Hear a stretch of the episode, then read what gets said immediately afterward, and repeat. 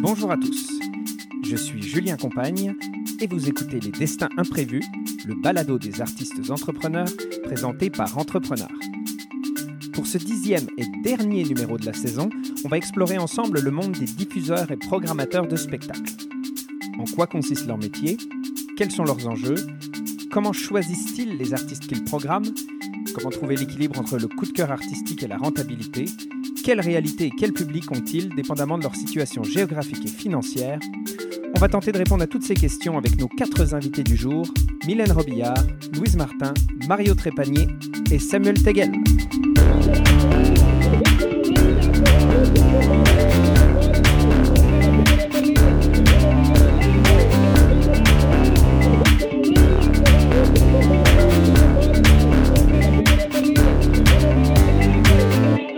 Bonjour à tous, merci d'être euh, à l'écoute de ce dixième numéro des Destins Imprévus qui est présenté par Entrepreneur.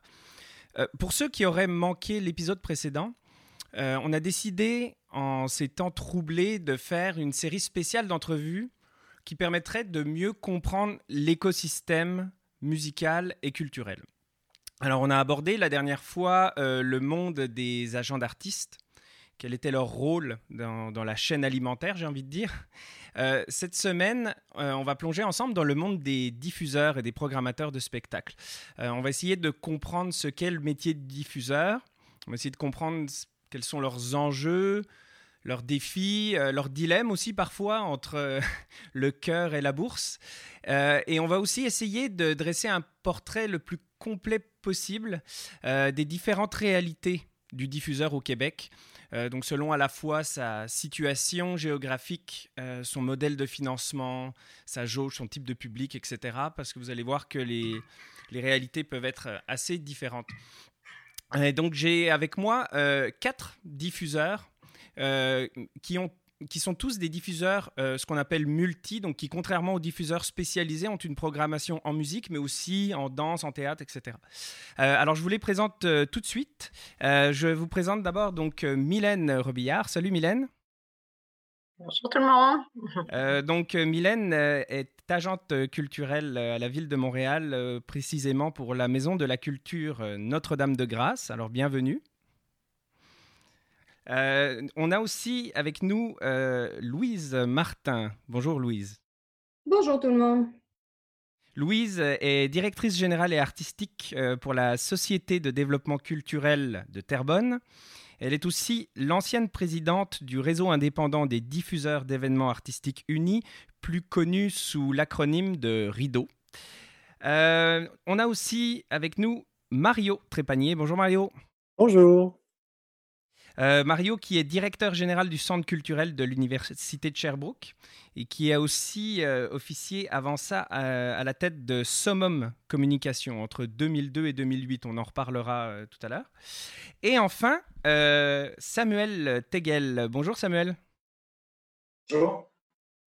Samuel, qui est donc diffuseur professionnel multidisciplinaire avec euh, Maximum 90.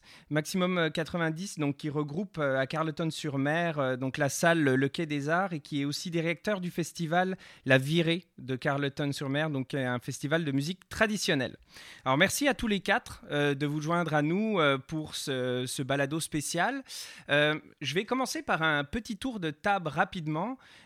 J'aurais aimé savoir Comment vous en êtes venu euh, euh, à ce, travail-là, à ce métier-là de, diffuseur? Euh, Je vais commencer avec, toi, Louise. comment tu es venue au monde de diffuseur? Par la porte d'à côté. euh, dans le fond, j'étais, euh, j'ai pas de formation, j'ai une formation en récréologie et euh, je suis arrivée à, j'ai été embauchée par la ville de Châteauguay qui diffusait à ce moment-là cinq spectacles dans une toute petite salle il y a plusieurs années et donc ça a commencé comme ça. Et quand j'ai été là pendant 15 ans et par la suite, ben, quand je suis arrivée, on prenait cinq spectacles et on présentait cinq spectacles et par la suite, on à ma sortie, on était rendu à 45. Euh, donc, euh, et après ça, ben, j'ai euh, vogué Shawinigan et puis maintenant à Terrebonne. Donc, mhm. voilà, c'est vraiment par passion pour, pour le plaisir de, partager le lien, de, favoriser le lien entre l'artiste et, et, les publics. C'est vraiment ça qui m'anime et de contaminer le plus possible nos tout petits, nos tout petits dès le plus jeune âge aux, aux arts de la scène. Mmh, c'est parfait. On, va en reparler d'ailleurs du développement de public. Mylène, toi, euh, tu étais artiste avant d'être diffuseur, si je ne me trompe pas, tu étais danseuse? Ah, pas tout à fait. J'ai dansé toute ma vie, mais jamais professionnellement. En fait, moi aussi, c'est un cheminement de vie qui a fait toutes sortes de, de détours, mais je crois qu'il était quand même logique. Euh, j'ai étudié en. J'ai commencé par faire des études en design de mode et à la fin de mon cours en design de mode, euh, on faisait un défilé de mode au Théâtre Saint-Denis et euh, j'étais coordonnatrice de l'événement. Et là, l'organisation d'événements m'a fait vibrer et j'ai réalisé que c'est là que j'allais que j'allais me réaliser puis que j'allais dans, dans ce domaine-là que j'allais évoluer, travailler la, la régie de plateau, les techniciens, l'organisation, toute organisation d'un événement. Mmh et je travaillais également déjà au loisir et je faisais des festivals culturels jeunesse avec des jeunes, avec les ados. Et là, à travers ces événements-là, ben, je travaillais en partenariat avec des maisons de la culture et je suis devenue assistante d'un agent culturel. Et là, j'ai été assistante dans Rivière-des-Prairies, dans Pointe-aux-Trembles, dans Merci un petit peu à travers des comités jeunesse. Euh, je suis retournée au niveau, au milieu de la danse pour deux ans parce qu'après quatre ans assistante, j'avais dit à mon agent culturel avec qui je travaillais que je ne pouvais plus être une bonne adjointe parce que ce que je avais envie de faire, c'était son travail. Fait que je ne pouvais plus le seconder puisque ce que je voulais, c'était sa place. Et euh, fait que je suis partie, j'ai travaillé avec les compagnies de danse et ces deux années-là, vraiment, j'ai travaillé avec à peu près toutes les compagnies de danse intermédiaires de l'époque, on parle du début des années 2000. Et il y a un poste d'agent culturel qui est ouvert deux ans plus tard. Et là, je suis revenue à Saint-Léonard. J'ai donc ma première fonction de diffuseur agent culturel euh, de plein pied, c'était à Saint-Léonard pendant huit ans. Et de Saint-Léonard, je suis partie à Notre-Dame-de-Grâce où je suis depuis 2011. Donc, ça va faire neuf ans cet été. Hmm. Mario, toi, euh, j'en parlais tout à l'heure, tu as été à la tête de Summum Communication. C'est un petit peu comme si tu étais de l'autre côté de la barrière avant. Comment tu as vécu cette transition-là entre euh, être, euh, faire de l'organisation de, tournée, etc., puis après ça, devenir diffuseur? Mmh. Oui, c'est un, un, pas, un pas important. C'est tout un autre monde, effectivement, tu le dis bien. J'ai été agent pendant une vingtaine d'années environ avant de devenir diffuseur. Je suis depuis maintenant 12 ans. Donc, c'est un, donc une, continuité à force de travailler dans, dans, ce milieu, connaître un peu à distance, bien sûr, le travail des diffuseurs. C'est jamais comme le faire réellement, d'être sur le terrain, mais disons que ça m'a bien préparé pour, euh, pour aborder cette fonction-là de diffuseur. Mais c'est tout un monde, c'est un apprentissage incroyable. On apprend souvent sur le tas. Heureusement, maintenant, il y a une formation qui se met en place par Rideau et c'est très, très, très heureux. Puis il y en aura sûrement d'autres qui vont éclore, mais euh, disons que c'est un métier qu'on apprend euh, en le faisant, finalement. tout simplement. Mais est-ce que tu penses que, ta, perspective d'avoir été, si tu veux, dans une autre position au sein de cet écosystème, est-ce que ça change la manière dont tu vas, par exemple, euh, euh, aborder euh, les, autres agents ou la manière dont tu vas faire ta programmation? Je sais pas, c'est une drôle de question. Moi, je pense que les diffuseurs qui ont beaucoup, beaucoup d'expérience, comme Hélène et Louise, entre autres, peuvent tout à fait connaître très bien la, réalité des différents agents sur le terrain. Donc, euh, je ne suis pas sûr que ça a un impact si grand, mais disons que c'est, c'est peut-être plus euh, le, poids des années, le fil des ans, ce qu'on accumule à travers le temps en termes de, de connaissance des disciplines ou à force de voir, de côtoyer des artistes, de côtoyer des producteurs, qui peut aider effectivement à comprendre un petit peu plus euh, la, la façon dont se fait la, production et donc comment tout ça arrive jusqu'à la salle de spectacle. Donc oui, il y a peut-être cette connaissance-là, mais je pense que tout ça s'apprend, peu importe de quel côté de la barrière on est, de toute façon. Mmh toi, Samuel, on n'a pas parlé de comment tu es venu encore au, milieu de la, diffusion. Est-ce que tu es, originaire de Carleton ou est-ce que tu étais ailleurs avant?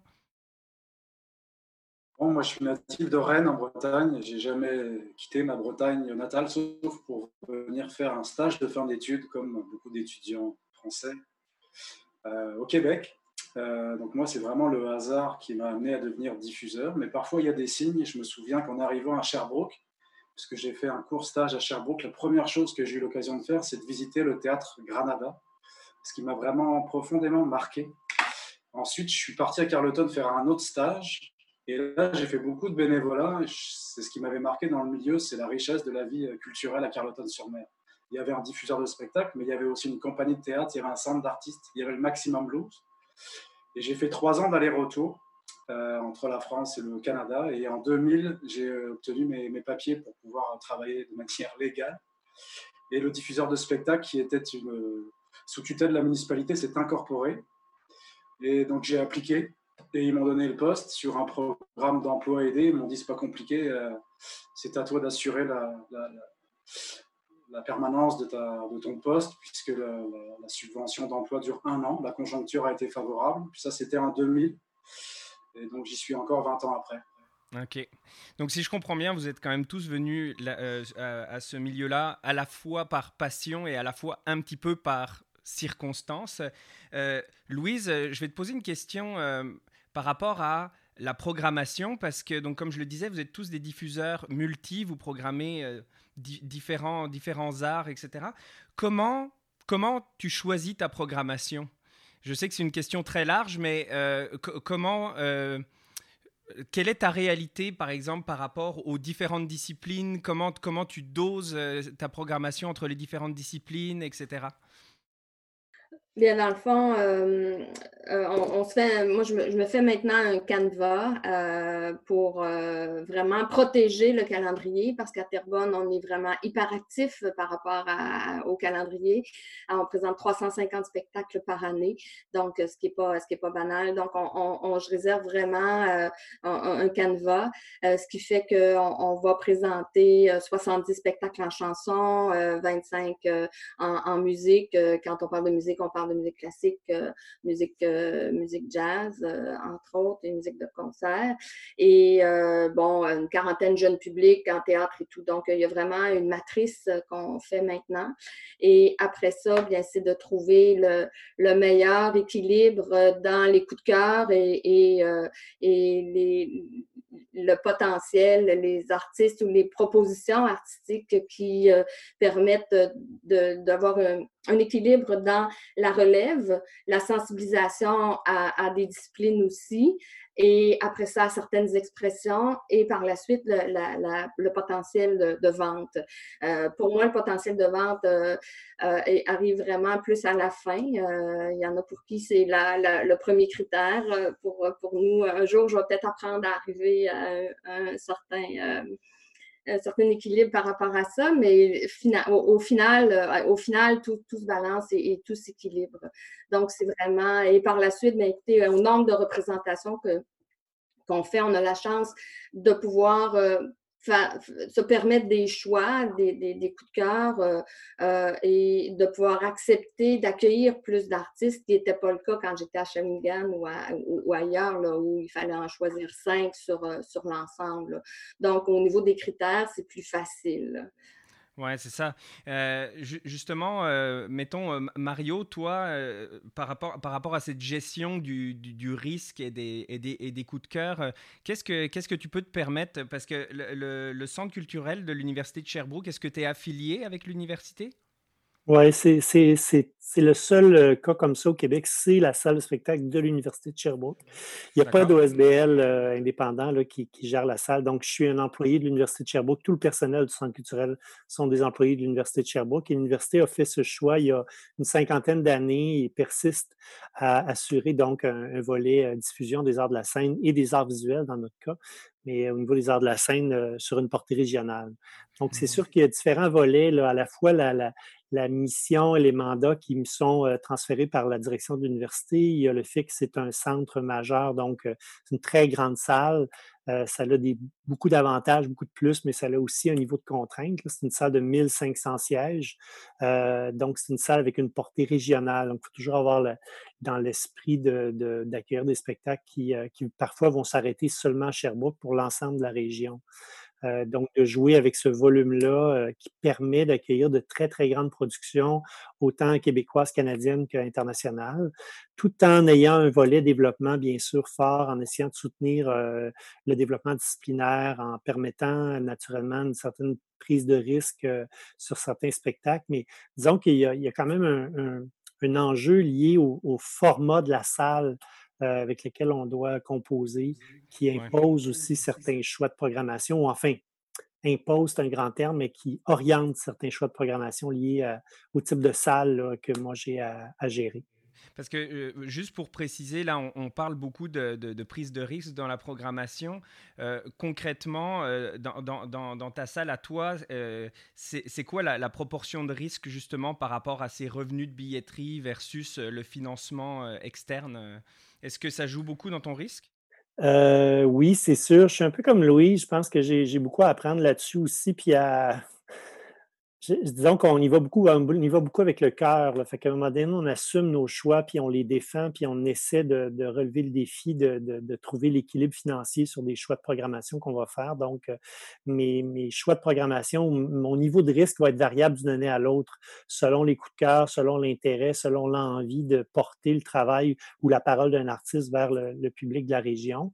Ça, c'est mmh très important. Puis, il y, a, il y a le volet aussi de, de grand volume, encore une fois, qui amène à prendre des risque, c'est une autre mesure, mais quand, quand, on, quand on accueille une production euh, étrangère, euh, je ne sais pas, en danse contemporaine qui arrive d'Angleterre, exemple, ben, la, compagnie peut avoir une réputation très, très importante, mais ça demeure quand même un niveau de risque pour une région comme, comme celle euh, où nous, on travaille.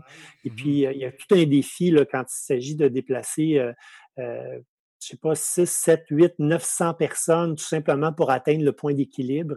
C'est énorme euh, sur une région comme la nôtre, euh, entre autres en danse contemporaine.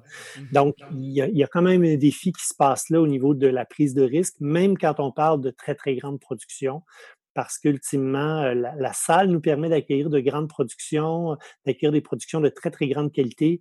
Mais le défi, c'est quand même d'amener une quantité suffisante de personnes dans la région à, à se procurer des billets pour au moins équilibrer l'opération.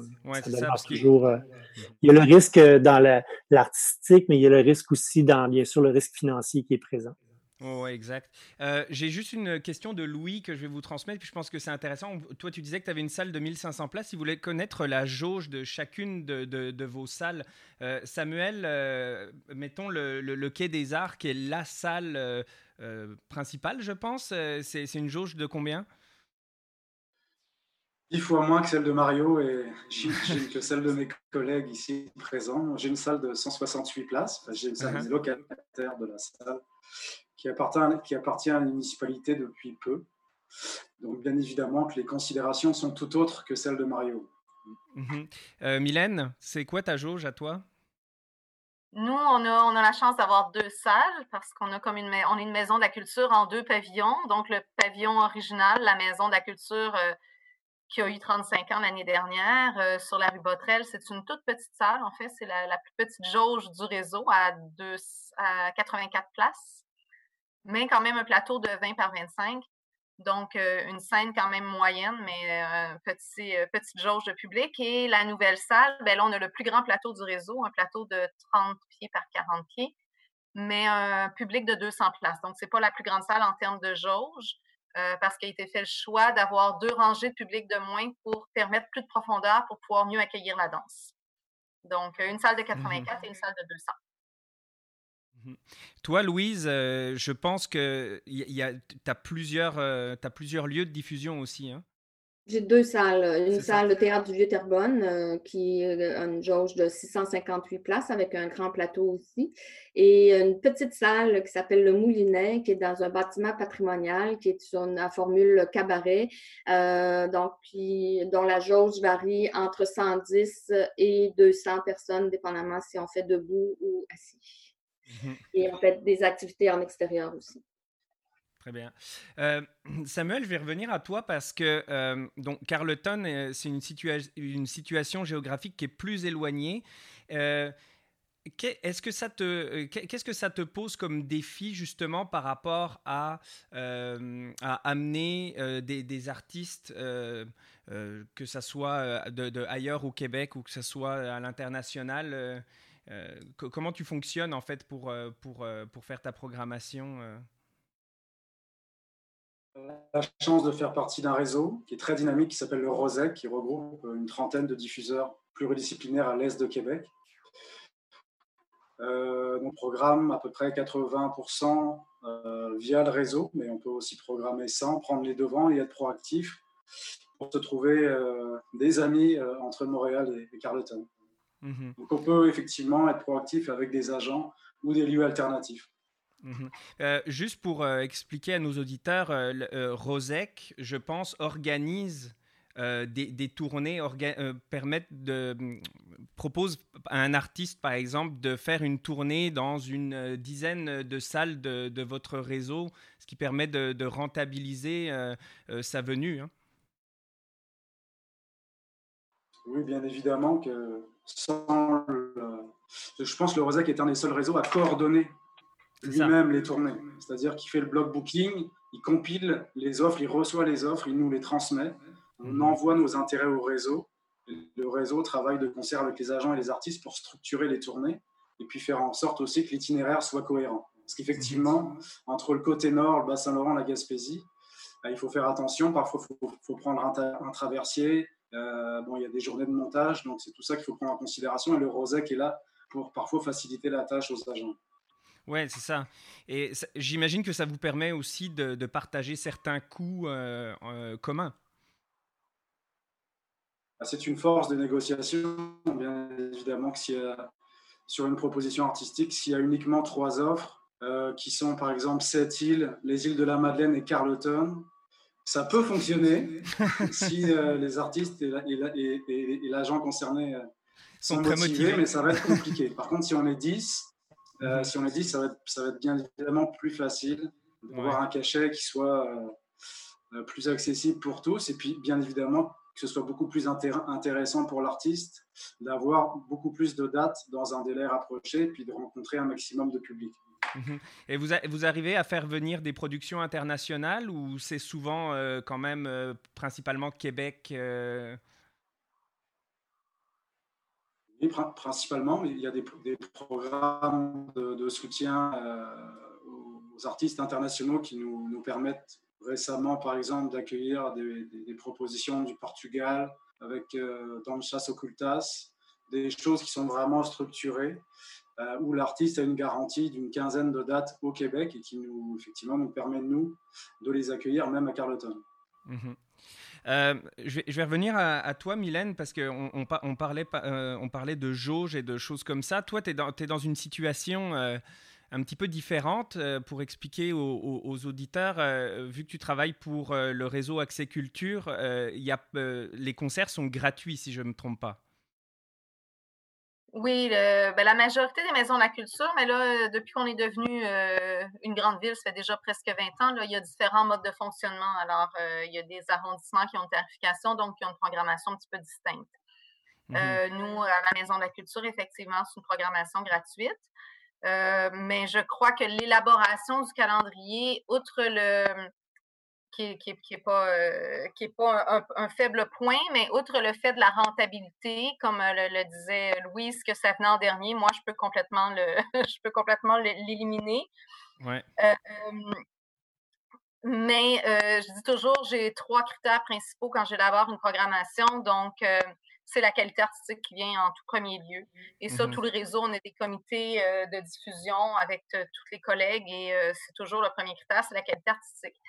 Euh, dans un deuxième temps, comme on est pluridisciplinaire, euh, c'est la diversité, donc s'assurer de, de, représenter toutes les disciplines, mais même au sein même d'une discipline, de présenter différentes formes, différentes factures. C'est en théâtre, j'amène souvent l'exemple du théâtre, mettons, euh, un abonné à la licorne, c'est que s'il va au théâtre La Licorne, il y a le type de théâtre La Licorne.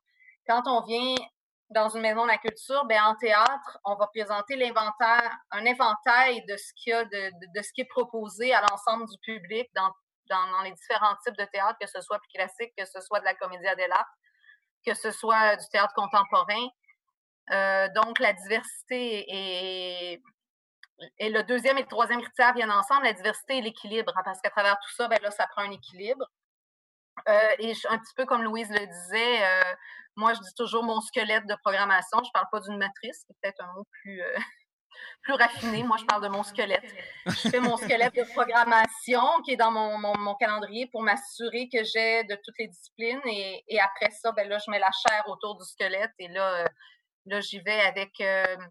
Ben, j'y vais avec les coups de cœur, mais c'est relatif aussi, coups de cœur. C'est des coups de cœur professionnels qui ne sont pas nécessairement toujours des coups de cœur personnels. Évidemment, dans ma programmation, j'ai des coups de cœur personnels, mais j'ai programmé dans différents arrondissements, comme je vous le disais, excusez-moi. Désolée, là, ça sort depuis tantôt. Euh, euh, voyons, ça m'a fait perdre le fil. Euh, oui, c'est ça, je suis la même personne. J'ai programmé dans différents lieux et selon où j'étais, je ne programmais pas de la même façon parce que nous, on a aussi beaucoup un. On a beaucoup, euh, on a une mission de proximité. On travaille pour les gens vraiment autour de chez nous. Moi, je vois les gens arriver à pied dans, dans, maison de la culture. On a tout est vitré devant le théâtre, puis je les vois tous arriver, euh, la grande majorité à pied. Des fois, ma salle de 200, elle est pleine. J'ai 14 cases, de stationnement dans mon stationnement en arrière, puis les cases sont pas pleines. Fait c'est vraiment du monde qui vient à pied. Donc, c'est selon le public. Fait que je programme pas de la même façon Notre-Dame-de-Grâce que je programmais à Saint-Léonard ou que je programmais à Rivière-des-Prairies. C'est des publics différents, des quartiers différents. Donc, il y a mon mmh choix personnel, mais il y a le choix en, cohésion aussi avec le territoire euh, que je descends. Bon, on va y venir justement à ce sujet-là de comment servir le public versus euh, faire des choix artistiques euh, qu'on veut. Mais juste pour terminer par rapport au sujet de la jauge, est-ce que pour toi, il y a quand même une pression de remplir ta salle au maximum, sachant que d'un point de vue financier, il n'y a pas un enjeu direct sur tes revenus de billetterie? Ben, c'est un objectif, oui, parce que je veux que les, les, les, artistes que j'emmène à mon public, euh, qu'on amène, qu'ils puissent rencontrer le plus grand public possible. Fait que oui, plus que de. on n'est pas indifférent. Mais je, je, parle, je parle de la direction. C'est pas le signe de dollar qui motive, c'est la, c'est ça qui est différent. Ça permet aussi de faire des choix plus libres parce que j'ai programmé aussi, quand j'étais à Saint-Léonard, j'avais des abonnés. Je programmais avec une tarification. Je ne programme pas dans le même état d'esprit, c'est clair.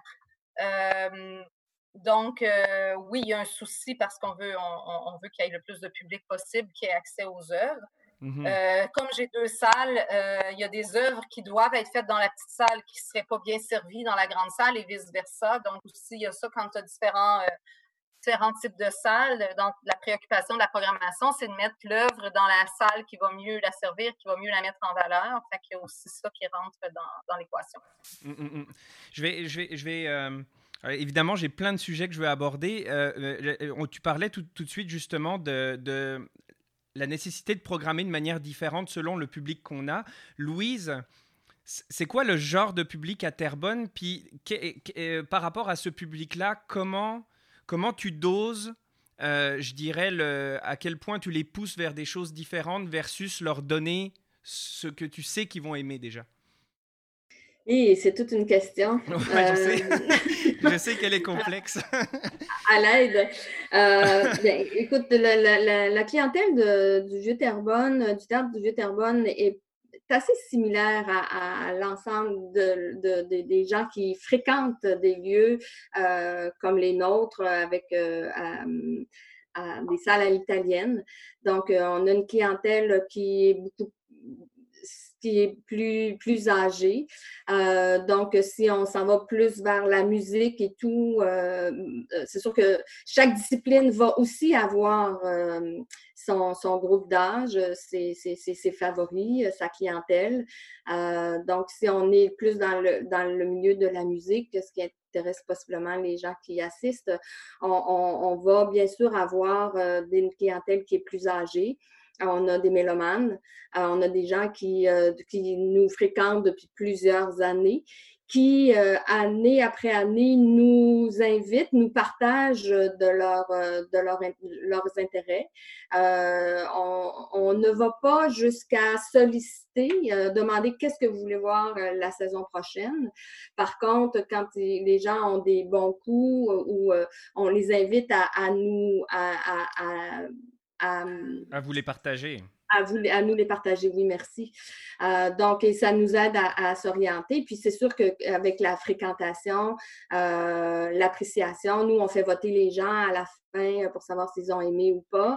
Donc, ça nous donne un indice sur les bons coups et ce sur quoi on pourrait revoir. le bon spectacle dans la bonne salle, donc ce qui fait qu'un concert de jazz, un spectacle de jazz par exemple, au Moulinet, ben, c'est tout à fait approprié pour permettre la, proximité. Et là, on peut se permettre des choses un petit peu plus éclatées. Ce que j'essaie de faire, moi, dans ma programmation, quelle que soit la discipline, c'est que j'essaye le plus d'avoir des, des, des, des euh, euh, des artistes qui sont de renom, euh, qui sont attendus, euh, des passages aussi, de pouvoir participer ou, profiter de d'artistes de, l'étranger qui seront de passage dans la région pour pouvoir les accueillir et aussi permettre des, des, des, des, personnes de la relève, des artistes de la relève aussi. Là. Et, donc, c'est tous ces éléments-là qui... Euh, euh, et, des, des, propositions, des fois, on a des propositions qui sont là et qui, pour lesquelles on ne peut pas passer à côté parce que ça va arriver à ce moment-là. Donc, euh, ça influence aussi le, choix. je me permets juste de rebondir sur une chose parce que toi, tu as été donc aussi présidente de Rideau tu sais, euh, il y a beaucoup de, nos auditeurs qui sont, des, musiciens, puis qui vont faire, par exemple, des choses un petit peu plus nichées, mais d'une manière générale, tout ce qui est production plus nichée, comment on fait pour arriver à, tourner ça euh, au Québec, euh, sortir, de, sortir des grands centres, sortir de l'île de Montréal, sortir de tout ça, par rapport à ces publics-là, justement? Mais je pense qu'il y a différentes plateformes. Rideau peut être une plateforme avec la bourse euh, où il y a un soutien euh, par rapport à, la présentation de vitrines.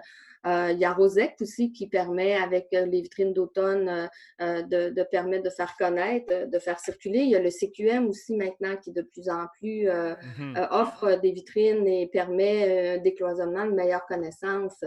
mais par la suite, je pense que c'est un travail avec les agences, c'est un travail avec les radiodiffuseurs, c'est un travail avec tous les intrants pour un, euh, pour les artistes de, se faire connaître auprès des diffuseurs. Ce sont des portes d'entrée qui sont intéressantes, mais aussi via des, agences et un, contact euh, euh, par les différentes formes de réseaux que, pour lesquels on est tous branchés. Mm-hmm. tu parlais d'agents, puis ça m'amène quand même au sujet parce que le, métier d'agent est forcément connecté avec le métier de diffuseur. Ça va être souvent votre, euh, interlocuteur. Euh, mais on a aussi de plus en plus euh, des artistes qui ne sont pas représentés ou qui ne vont pas avoir d'agent. je vais te poser la question à toi, Mario, parce que justement, tu as, une grande salle. Est-ce que pour être programmé dans une salle comme la tienne, est-ce qu'il faut passer par un agent? Est-ce que, comment un artiste peut aborder seul, sans agent, euh, ce genre de choses-là? Euh, c'est une très bonne question aussi. Oui, c'est possible, effectivement. Je pense qu'on peut recevoir des offres euh, qui proviennent de, tous horizons, incluant des artistes eux-mêmes. Le, défi, c'est toujours le niveau de connaissance ou de reconnaissance qu'on peut avoir. Ça restera toujours ça, je pense, dans, dans tous les domaines. c'est pareil dans le nôtre. Donc, et, à quel moment euh, un artiste qui ferait une proposition, euh, est-ce que j'ai la chance de voir son travail? Est-ce que je peux euh, effectivement reconnaître la, qualité de la proposition? Est-ce que je suis en mesure d'établir le lien entre cette proposition-là et le public qui vient dans, dans, la salle chez nous? De quelle façon le spectacle peut être positionné à l'intérieur de la grille de programmation? Donc, c'est tout à fait possible, effectivement, qu'on puisse travailler avec des artistes directement, mais il y, a, aussi un, lien de confiance qui s'établit avec les agents, parfois les agentes, et qui permet effectivement, de, grâce à ce lien de confiance-là, d'être rassuré sur différentes propositions artistiques, euh, parce qu'on sait qu'il y a un lien de confiance qui s'établit, parce qu'on sait qu'il y a un intermédiaire qui va assurer le suivi de, toutes les étapes menant à la diffusion, puis euh, qu'on peut être confiant que, que le jour donner, à l'heure donnée, ben oui, le spectacle sera bien là sur notre scène et, euh, et, que le public va pouvoir le recevoir. Donc, il y a plusieurs facteurs, mais disons que, disons que l'agent est un lien euh, très utile, euh, très efficace et à la fois aussi, dans une certaine mesure, rassurant pour le diffuseur. C'est ça. Est-ce que, est-ce que un artiste qui va vous, vous contacter euh, par lui-même, par exemple, euh, je sais pas, Samuel, est-ce que si un artiste t'envoie directement un truc pour te dire, moi, je veux venir jouer euh, à Carleton, est-ce que, est-ce que, est-ce que ça, est-ce que vous arrivez à avoir de ça une certaine crédibilité? Est-ce que c'est difficile justement sans passer par le filtre de l'agent avec lequel vous avez un rapport de confiance? Est-ce que c'est, est-ce que c'est plus compliqué? Pour la diffusion pluridisciplinaire, c'était quand même assez rare que les artistes nous contactent directement, ou alors c'est plus pour être aiguillé euh, parmi les méandres euh, du réseau euh, à l'est de Québec. Par contre, au niveau du festival, la virée, où là, les artistes ne sont pas encore nécessairement représentés par des agences. Donc là, effectivement, puis vu que ça fait le, festival a 20 ans, on a créé des liens avec certains artistes qui peuvent en parler à d'autres. Donc là, effectivement, c'est plus fréquent. Euh, malheureusement, Donc, bouche à oreille entre artistes, c'est ça? Oui, et puis la musique traditionnelle circule assez peu dans les tuyaux réguliers de la diffusion, dans les salles. Mhm. c'est plus, encore, ça, reste encore un petit peu plus artisanal, mettons. Donc effectivement, c'est plus là avec le festival au niveau de la musique traditionnelle, de la danse traditionnelle ou même des contes que euh, les artistes euh, travaillent sans, sans être représentés. Mhm. Euh, est-ce que, euh, le, type de public euh, de Carleton t'oblige à, fermer le spectre par rapport à, si tu programmais dans, un plus grand centre urbain? Ou est-ce que, vraiment tu vois que au fil des années, si tu veux, ton développement de public te permet d'aller de plus en plus large? Je ne sais pas si c'est clair ma question. Oui, tout à fait. Euh, je ne veux pas paraphraser mes collègues. Euh, nous, bah, je, peux me tromper, j'ai l'impression que j'ai beaucoup plus de latitude à gérer une petite salle avec euh, à peu près entre 25 et 30 représentations et des considérations financières qui sont moins importantes mhm. que Louise disait tout à l'heure qu'elle a 350 représentations par année. Moi, je veux dire, j'hallucine quand j'entends ça. je ne sais, pas, je, je sais pas comment elle fait d'ailleurs finalement, nous, parce qu'il faut aussi tenir compte de l'offre de spectacle dans ton milieu. Puis ici, dans la BD Chaleur, on est un cas à part. Il y a trois diffuseurs pluridisciplinaires sur 100 km. Donc, c'est quand même particulier. Il y a aussi des lieux alternatifs. Donc, il faut essayer de tirer son épingle du jeu. Donc, nous, notre credo, si, on peut dire comme ça, c'est pas de donner à voir, c'est pas de donner à voir ce que le public veut voir, mais plutôt ce que le public pourrait aimer. Je comprends. Donc la nuance, la nuance est importante. Donc on essaye effectivement de voir un maximum de spectacles. Et en ça, Rideau est, un événement incontournable, comme les rencontres du Rosec, du Conseil québécois de la musique, ou les coups de théâtre, ou des choses comme ça. Et donc, c'est d'être ému soi-même en pensant que d'autres pourraient être émus, qu'on a la chance à Carleton d'avoir un public relativement fidèle et plutôt curieux. Donc, on arrive quand même à s'en sortir, mais par contre, il faut qu'on garde, euh, je dirais, un, volume de représentation plafond. Je ne pourrais pas présenter 50 shows par année, Pas, pas avec cette, euh, mhm. cette orientation artistique, cette volonté de faire découvrir des artistes qu'on voit un petit peu moins. Je comprends. Euh, ça m'amène à, une question que, que, Louis nous a posée tout à l'heure, que je trouve intéressante. quel est le niveau Il demande quel est le niveau de concurrence entre les, les, différents diffuseurs dans un espace régional donné. Euh, mettons, Louise, euh, est-ce que est-ce que tu envoies des éclairs à, à, tes, à, tes, diffuseurs des, des, des, villes voisines euh, pour pas prendre le spectacle que toi tu veux prendre? Ou j'imagine qu'il y a une franche camaraderie entre vous, mais oui, il reste quand même qu'on est constitué en réseau. Moi, je fais partie, euh, ainsi que Mario, euh, du, euh, du réseau Diffusion Intercentre. donc, on, on coordonne, on coordonne les, tournées avec les collègues de, l'Assomption, de Joliette aussi. On, on, va on, Laval, Sainte-Thérèse. Donc, il y a vraiment, on va se questionner plutôt sur des produits, pas, des produits, mais des projets plus précis euh, dont on sait que le risque est plus important, mais dont on a des coups de cœur. Où, euh, là, on va, on va se coordonner euh, pour que l'artiste soit présenté peut-être plus tard. Et, donc, y a, on, le gère bien. au théâtre du Viterbonne, ce qu'on a constaté, c'est que la provenance, on n'est pas, les gens ne viennent pas beaucoup à pied, euh, mais il reste que 75% de notre clientèle est de, des moulins. Donc, ça veut dire qu'on est une salle de proximité avec un taux d'occupation de 85% donc, c'est, ça, ça, se fait bien.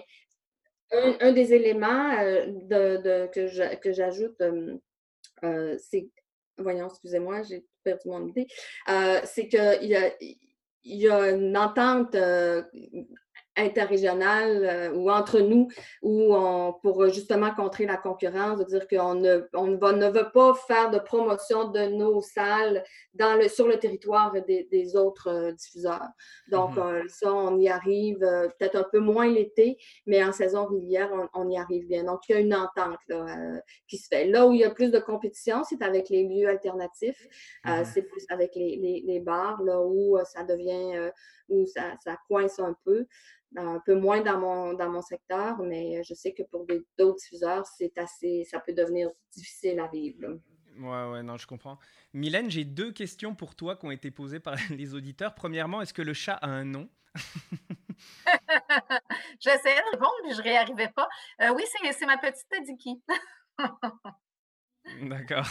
Et euh, non, euh, la, question qui t'était posée, c'était est-ce que le fait que la, que la programmation soit gratuite enlève aux yeux du public la notion de valeur d'un artiste ou d'un spectacle? C'est une question qui est quand même euh, intéressante. Qu'est-ce que c'est quoi ton avis là-dessus? Ben, c'est un éternel débat et euh, c'est sûr que euh, pour moi, la réponse est clairement non. Ce n'est pas une question de valeur de l'artiste. Par contre, ça permet beaucoup plus la découverte. Le public, le, le, public qui vient chez nous est très ouvert à découvrir de nouvelles choses et, sont, même heureux quand je présente quelque chose qu'ils n'ont jamais connu. Et souvent, les artistes vont dire Ah, c'est pas du tout le public euh, auquel on est habitué, c'est pas le public qui vient voir habituellement. Et euh, c'est cette rencontre un peu inusitée-là qui, euh, qui est beaucoup plus libre dans, dans, dans un contexte de gratuité. La, part de risque est, étant moins là. Euh, la, la, question de la découverte est omniprésente dans notre travail. Et nous, on s'inscrit, c'est sûr, les Maisons de la Culture, on, est dans la ville de Montréal, on est un service public, on est au sein de la structure de la ville de Montréal. Alors, c'est sûr qu'on a un souci de complémentarité avec l'ensemble de l'écologie culturelle de la ville de Montréal. Donc, on n'est pas là pour faire de la compétition déloyale parce que nous, on est gratuit. Il y a vraiment et il y a eu des moments, il y a des fois, ça, ça, va et ça vient. Depuis 20 ans, je l'ai vu à plusieurs. Euh, il, y a, des vagues de crainte et ensuite, il y a des vagues de solidarité entre le milieu culturel, euh, disons, privé et les maisons de la culture. Mais on revient souvent, comme à travers les années, euh, que ce soit en diffusion jeune public, que ce soit au niveau de la danse, que ce soit avec souvent avec les, des, diffuseurs spécialisés. Euh, que cette crainte-là, elle est euh, rapidement désamorcée parce qu'ils comprennent rapidement qu'on est, qu'on est complémentaires et qu'en fait, on fait du développement public qui, après, qui a priori ne connaissaient pas nécessairement ces disciplines-là et qui deviennent souvent par la suite des, des euh, abonnés fidèles des diffuseurs spécialisés les gens que des, des, des, citoyens que j'ai rencontrés dans, dans, les salles où j'ai travaillé en présentant de la danse, qui n'avaient jamais vu de la danse et que je revois après à Danse Danse ou à l'Agora de la danse ou à Tangente, c'est régulier. Puis souvent, ces gens viennent me voir. Puis la danse, je l'ai découvert quand je suis allée dans, dans la maison de la culture. J'avais, puis j'ai eu un coup de cœur. Puis maintenant, ben, ils fréquentent le lieu spécialisé en danse. Et ça se vérifie dans différentes, euh, dans différentes disciplines. Donc, euh, ça amène peut-être un aspect de découverte supplémentaire, mais certainement pas de valeur inférieure pour répondre à la question. Et tous les, les agents culturels, euh, tout notre travail, le réseau, quand on fait nos, nos, comités de recommandation en diffusion, on a toujours, on est très sensible et très conscient qu'on doit être complémentaire au milieu, mm, qu'on doit aider l'écologie culturelle de Montréal et non pas lui nuire. On est euh, d'ailleurs dans cette réflexion-là actuellement avec le déconfinement. Quel rôle on va jouer là-dedans? Il ne faut pas qu'on emmène une offre gratuite trop grande pour couper l'herbe sous le pied. cette réflexion-là, elle est toute là. Et peut-être que justement, non, on pourrait emmener, euh, là, on est dans la réflexion de jouer un rôle euh, important dans la, la, confiance que les publics pourront avoir de retourner en salle. Mmh Comme on est de proximité, qui nous connaissent personnellement, peut-être qu'on pourra. bref. Mais justement. Pour qu'avec le milieu, on est toujours conscient de, de, cette responsabilité-là qu'on a. J'allais justement y venir parce qu'on arrive dans la dernière ligne droite de notre, de notre émission. Puis on est un petit peu obligé dans la situation actuelle de parler du demain parce que c'est sûr que c'est une situation qui, qui, doit être très compliquée à vivre pour vous tous. Euh, c'est sûr que les questions que je vais poser, on s'entend, euh, c'est un petit peu des questions boule de cristal, donc euh, je ne vous demande pas une réponse affirmative et finale, mais Bon, juste rapidement, je voudrais faire le tour d'un petit peu de. C'est quoi votre modèle de diffusion à vous pour la prochaine année par rapport aux circonstances actuelles euh, euh, Samuel, par exemple, euh, c'est les conséquences directes là, à, Carleton, puis comment, comment, comment tu travailles en ce moment avec la situation? Mal, très mal. Je le vis très mal. On a annulé quasiment l'intégralité de notre programmation hiver-printemps. Pense devoir reporter l'intégralité de la programmation automne 2020-2021, ne sachant même pas si en 2021, il y a beaucoup d'incertitudes, c'est très anxiogène. Puis moi, les protocoles sanitaires que je reçois, euh, ça reste pratiquement incompatible avec l'organisation du festival que j'organise, qui est un festival de proximité. Les gens sont. Il y a une veillée de danse traditionnelle, il y a beaucoup de petits ateliers avec beaucoup de monde dans des petits lieux. Mhm. Il y a beaucoup d'échanges. Euh, la, raison d'être, l'ADN du, festival ne peut pas s'inscrire dans les, les, mesures sanitaires qu'on va nous demander euh, mhm. d'appliquer. Puis pour ce qui est de la salle de spectacle, là c'est le néant total parce qu'on a des informations contradictoires. On ne sait pas quand est-ce qu'on pourra reprendre, si on pourra reprendre, dans quelles conditions. Donc, euh, pour quelqu'un qui débute comme diffuseur, qui débuterait depuis quelques mois la, la situation n'est pas, évidente à gérer. Moi-même, ça fait, ça, fait 20, ça fait 20 ans que je suis programmateur et je ne vois, pas, je vois pas le bout du tunnel. Je ne vois pas comment on pourra s'en sortir de présenter des spectacles dans des jauges qui devront être divisées par 6. Ouais, c'est ça. Mais euh, est-ce que est-ce que euh, il y, a des réflexions qui se font pour essayer de trouver des d'autres d'autres stratégies? Est-ce que en tout cas, est-ce que tu vois quelque chose de possible euh, à, l'heure actuelle pour pour contourner un petit peu le problème ou vraiment euh, c'est. C'est parce que moi je reste euh, un diffuseur, on va dire, euh, conventionnel. Puis moi j'ai toujours, on m'a toujours appris à mettre les artistes dans les meilleures conditions, dans un, dans un lieu dédié à ça, ce qu'on appelle une salle de spectacle. Ouais. Donc si on, si on nous demande maintenant de, de, de créer des lieux de rassemblement autres en dehors de la salle, dans la rue, euh, dans des lieux alternatifs. C'est pas nécessairement quelque chose que je maîtrise et c'est pas nécessairement un lieu où la proposition artistique est la plus mise en valeur. S'il faut le faire, parce qu'il faudra relancer la machine, on le fera. Mhm. Mais il, règne quand même beaucoup de, zones d'ombre sur comment et, et, euh, à partir de quand. Oui, bah c'est ça. Euh, Mario, toi, euh, j'imagine, quand on a une salle de 1500 places, ça, part mal. Mais euh, justement, étant donné que j'imagine que la plupart de ta programmation, c'était quand même des grosses productions, étant donné que tu as, un gros plateau, est-ce qu'il est qu'il y a des, stratégies que, vous essayez de mettre en place ou est-ce qu'il y, a des, est qu'il y a des idées, je dirais, pour, pour, pour permettre les choses possibles? Ben, je trouve que Samuel a très, très bien répondu. Euh, on est dans un brouillard euh, plutôt épais actuellement par rapport à la situation. Puis, euh, je lisais un article ce matin où on disait que, dans, dans le milieu du monde du spectacle, les salles de spectacle en particulier, contrairement à, à l'histoire de la distanciation, nous, notre travail, c'est de rapprocher les gens. Donc, euh, c'est assez, euh, assez contradictoire avec la situation actuelle qu'on vit. Hein. Donc, euh, pour moi, ça, ça m'apparaît très, très, très difficile d'imaginer une programmation en mode distanciation. c'est comme quelque chose que j'ai beaucoup, beaucoup de difficulté à, à imaginer, même en termes de, de plaisir, de plaisir à y prendre pour les spectateurs, de, de vivre une expérience en mode distanciation. Est-ce que ça vaut vraiment la peine? Est-ce que est-ce qu'on a vraiment envie de ça? Euh, c'est des questions que je me pose. Donc, euh, oui, peut-être éventuellement faire des, tests, des projets pilotes pour, pour voir justement comment ça se passe, comment les gens réagissent, comment, comment ça, peut se gérer finalement les mouvements d'une foule comme ça en mode distanciation. J'y crois très peu pour ma part à ce mode-là ou à cette formule-là. Comme disait Samuel tout à l'heure, ben, est-ce qu'il faut se réinventer puis devenir quelque chose d'autre?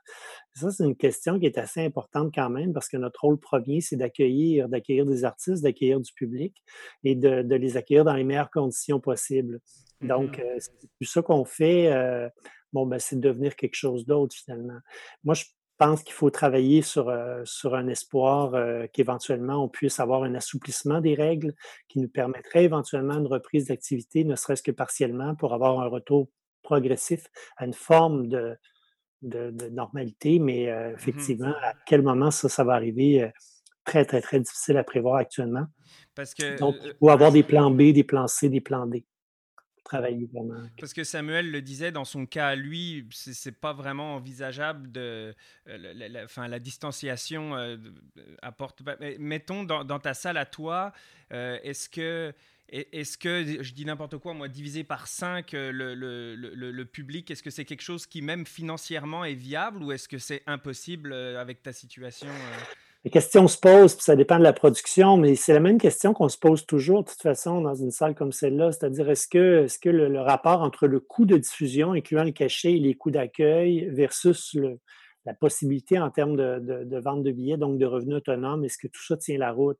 On se pose la question toujours sur toutes les productions, euh, euh, peu importe la, grandeur du cachet. Donc, euh, la question se poserait de la même manière. Autrement dit, ce n'est pas toutes les productions qui pourraient être viables dans un modèle de, distanciation où notre jauge serait réduite de, de 3 ou de 5. Donc, euh, effectivement, ça dépend tellement de la production. Euh, qu'est-ce qu'on est capable de faire, autant sur scène que dans le public. Il faut penser dans les deux sens, là, parce que naturellement, la distanciation, elle est aussi sur la scène et non pas seulement dans, la salle. Donc, comment réussir à, répondre à, à toutes les contraintes ou, euh, ou toutes les mesures socio-sanitaires nécessaires pour pouvoir quand même arriver en bout de ligne avec une expérience qui soit satisfaisante pour l'artiste et le public? Moi, c'est la question que je me pose, sur laquelle j'ai beaucoup de doutes, mais, mais je ne veux pas dire qu'il ne faut pas quand même tester des choses, essayer, voir, euh, voir ce que ça peut donner, mais je ne crois pas du tout, du tout à une saison régulière euh, conventionnelle. Donc, inévitablement, à la clé, il y a des pertes financières énormes, gigantesques qui sont à prévoir pour euh, la saison 2021. Ouais, non, ça c'est évident. Euh, ben, justement, par rapport à ce que tu disais, Mario, puis je voudrais rebondir avec toi, Louise. Euh, il, il, parlait de est-ce qu'il faut, est-ce qu'il faut envisager de, de, de, faire des, des, choses différentes. vous, par exemple, à, à, Terrebonne, est-ce que est-ce que vous êtes dans une idée de je sais pas moi, d'aller dans des, dans, des, dans des résidences euh, de, création d'artistes, des, des, choses comme ça qui, que vous pouvez continuer à faire pour continuer à avoir une utilité, même si ce n'est pas de présenter des spectacles dans, à l'heure actuelle Est-ce que, est que vous pensez à des, à des modèles alternatifs comme ça? On est à, à regarder cette possibilité-là. Euh, toutefois, il faut savoir que pour l'instant, considérant que l'horizon est toujours dans le brouillard, on n'a pas, euh, moi, je n'ai pas libéré mon automne. Euh, à la limite, euh, j'ai libéré mon été. Euh, mais mon automne n'est pas là. Donc, il euh, est, toujours, toujours complet. Je sais que je vais avoir à, repousser, à annuler, à reporter et tout. Euh, ce qui me permettrait de libérer justement mes, mes salles pour permettre l'accueil d'artistes en résidence, de permettre peut-être des, des, présentations web sur invitation où les gens défraieraient.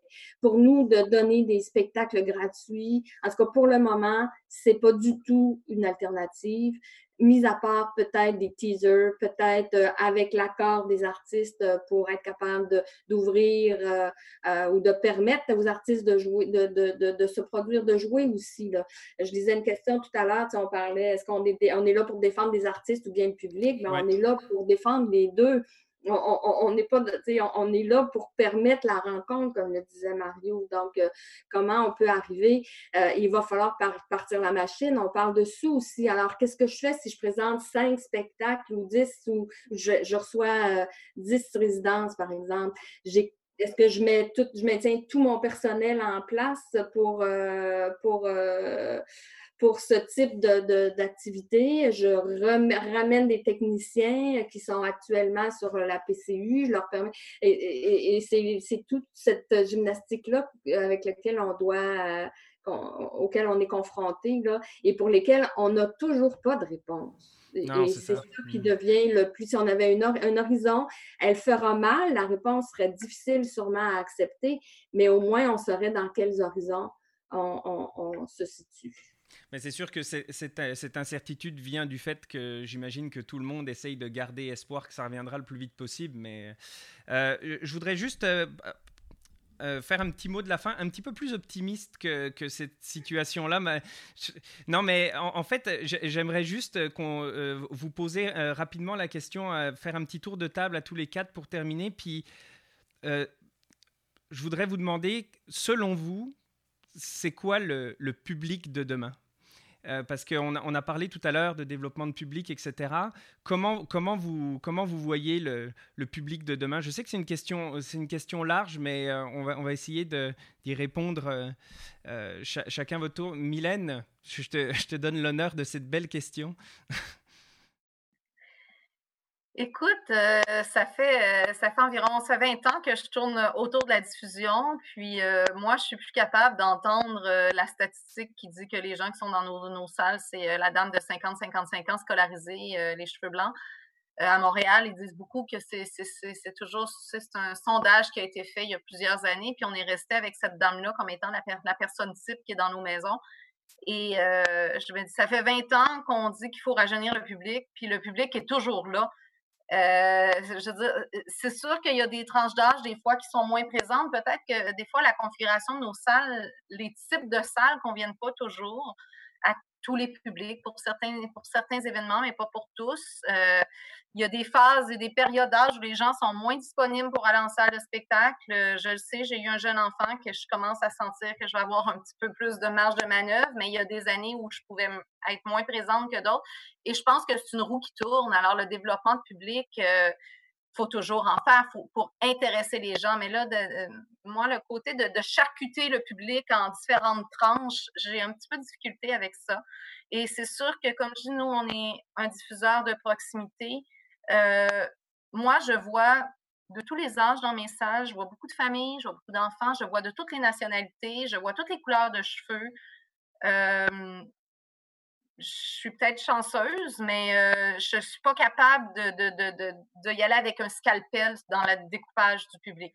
Je pense mmh que c'est un travail constant.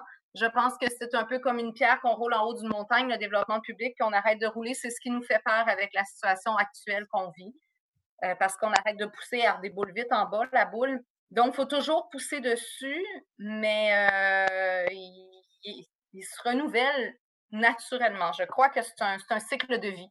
OK. Mario? Ah, écoute, c'est tellement une grande question. Moi, j'espère en tout cas que le public de demain va être curieux.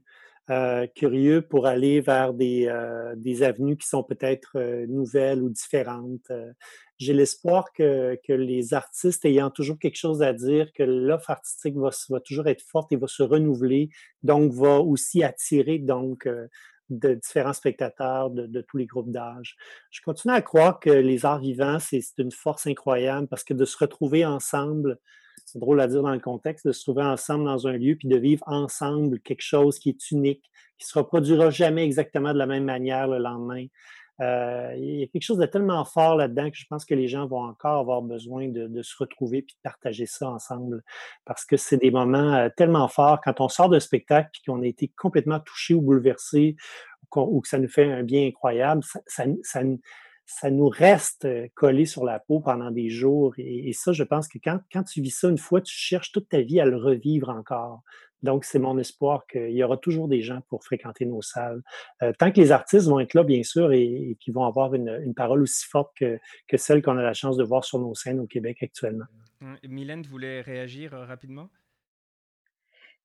Oui, euh, c'est que dans, dans, ce que disait Mario, là, c'est, cette rencontre-là, ce moment extraordinaire-là, là, que quand on touche, on veut, on veut le revivre. il, y a des, il y a des études, ça fait quelques études que je lis aussi où notre jeunesse actuelle, si on parle des euh, jeunes adultes, là, 18-25 ans, il y a vraiment un retour vers les arts vivants parce que même si souvent, moi, je parle de ma génération 3.0 qui sont super techno, euh, le, numérique, le côté intangible de la technologie d'aujourd'hui euh, emmène a sa, et sa source très anxiogène et les arts vivants, le contact avec des vrais êtres humains sur scène est quelque chose qui est de plus en plus recherché, même par les jeunes qui sont toujours avec leur, euh, leur bidule électronique dans les mains. Fait que moi, je trouve que c'est très positif pour les arts vivants, puis, euh, puis des vrais artistes sur une vraie scène qu'on rencontre euh, en chair et en os. Louise? Ben, euh, j'abonde dans, dans, dans, tous ces questionnements-là et les réponses que, ou les souhaits qu'on peut avoir. Mais je pense que le beau côté de ce qu'on vit actuellement nous fait réaliser le besoin de se rassembler, le besoin d'avoir un contact avec l'humain au-delà de l'écran et que l'écran peut servir, est un outil, mais ne peut pas être une finalité. Et euh, en ce sens, je pense que ça, ça repose sur, sur l'ensemble de la société aussi euh, par rapport à mettre en valeur la fréquentation euh, des, arts, des arts vivants. Et aux artistes aussi, les artistes changent, changent, évoluent et sont le reflet de notre temps. Donc, le, le web deviendra peut-être un outil, ça nous permettra de de se réinventer. Puis ça, c'est un mot que je suis plus capable d'entendre. Je, suis en train de faire une liste de, mots euh, qui, me, qui me font friser ou me faire faire des cheveux blancs davantage. Mais euh, se réinventer, c'est peut-être de dire oui, on, a du web, mais comme artiste, j'ai aussi besoin de jouer avec l'énergie du groupe, avec l'énergie de la salle, avec, avec l'énergie humaine. Et euh, en ce sens, je pense qu'on apprend beaucoup et c'est ce qui nous en tout cas, moi, c'est ce qui me permet de dire, de garder le, cap en disant, ben, quand on va revenir, les gens vont être tellement heureux de rentrer dans nos salles que ça va super bien aller. Sauf si je suis capable, ça va bien aller. Mais dans autre contexte. Samuel, tu vas avoir le mot de la fin. je, crois que tout a été dit. Euh, si on veut terminer sur une note optimiste, j'espère que tous nos, tous nos élèves au Québec aujourd'hui du préscolaire jusqu'au cégep deviendront de, futurs abonnés de leur salle de spectacle près de chez eux. Mhm. Très bien. Ben, écoutez, euh, merci vraiment beaucoup à tous les quatre euh, d'avoir été avec nous. Euh, vraiment, là, je, suis extrêmement reconnaissant euh, du temps et, de, ce que vous nous avez partagé. On a évidemment hâte, euh, on est tous avec vous, on a hâte de retourner vous voir, on a hâte de, retourner en salle, etc. Et, en même temps, c'est des, beaux défis que, la vie pose, puis ça, permet aussi de, poser d'autres réflexions. plus générales pour euh, nos auditeurs. Donc, euh, je suis vraiment désolé de ne pas avoir pu répondre à toutes vos questions. Euh, il y avait beaucoup de matière à couvrir.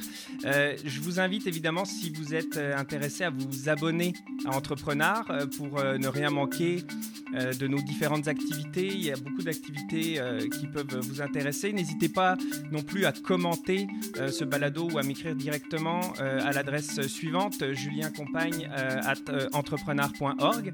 Alors, merci beaucoup encore été à l'écoute des destins imprévus. Je vous dis à très bientôt et surtout, portez-vous bien. Merci à tous.